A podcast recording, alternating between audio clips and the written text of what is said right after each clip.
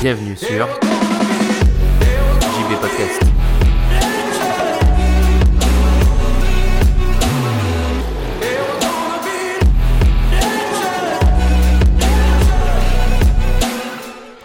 Salut les anticonformistes, c'est JB. Nous vivons dans un monde plein de challenges et d'opportunités. Nous avons atteint un pic dans l'histoire de l'humanité. Pic de connaissances, pic de richesse, pic de technologie et d'inégalité, pic de ressources.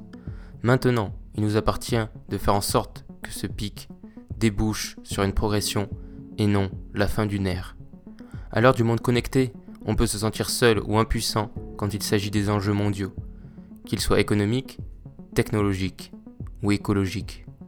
Pourtant, si on jette une pierre dans une flaque, et ce peu importe la taille de la pierre, la pierre provoquera des remous, des vagues ou des tsunamis si la pierre s'avère être une météorite. Internet est la dernière météorite en date. Internet a bouleversé notre quotidien, nos économies et la technologie. Mais plus important encore, Internet nous a tous donné une pierre. Cette pierre nous appartient et on peut la jeter dans l'eau, nous aussi. Cette pierre peut grossir et être réutilisée à l'infini. Tu peux jeter autant de pierres que tu veux. Tu peux changer le monde avec cette pierre. À force de répétition et de petits gestes, changer son quotidien, c'est déjà changer notre monde. Chaque action entraîne un résultat. Alors oui, tu as peut-être perdu espoir. Oui, tu penses peut-être que tout est foutu. Oui, tu penses peut-être que tu n'as aucun pouvoir. Pourtant non.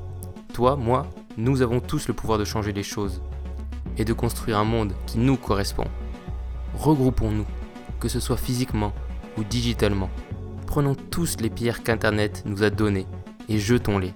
Jetons ces pierres dans l'eau pour provoquer des remous, puis des vagues, et pourquoi pas des tsunamis.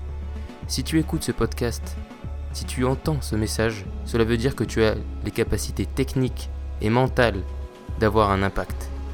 Alors est-ce que tu vas prendre la pierre et la jeter? Reste optimiste.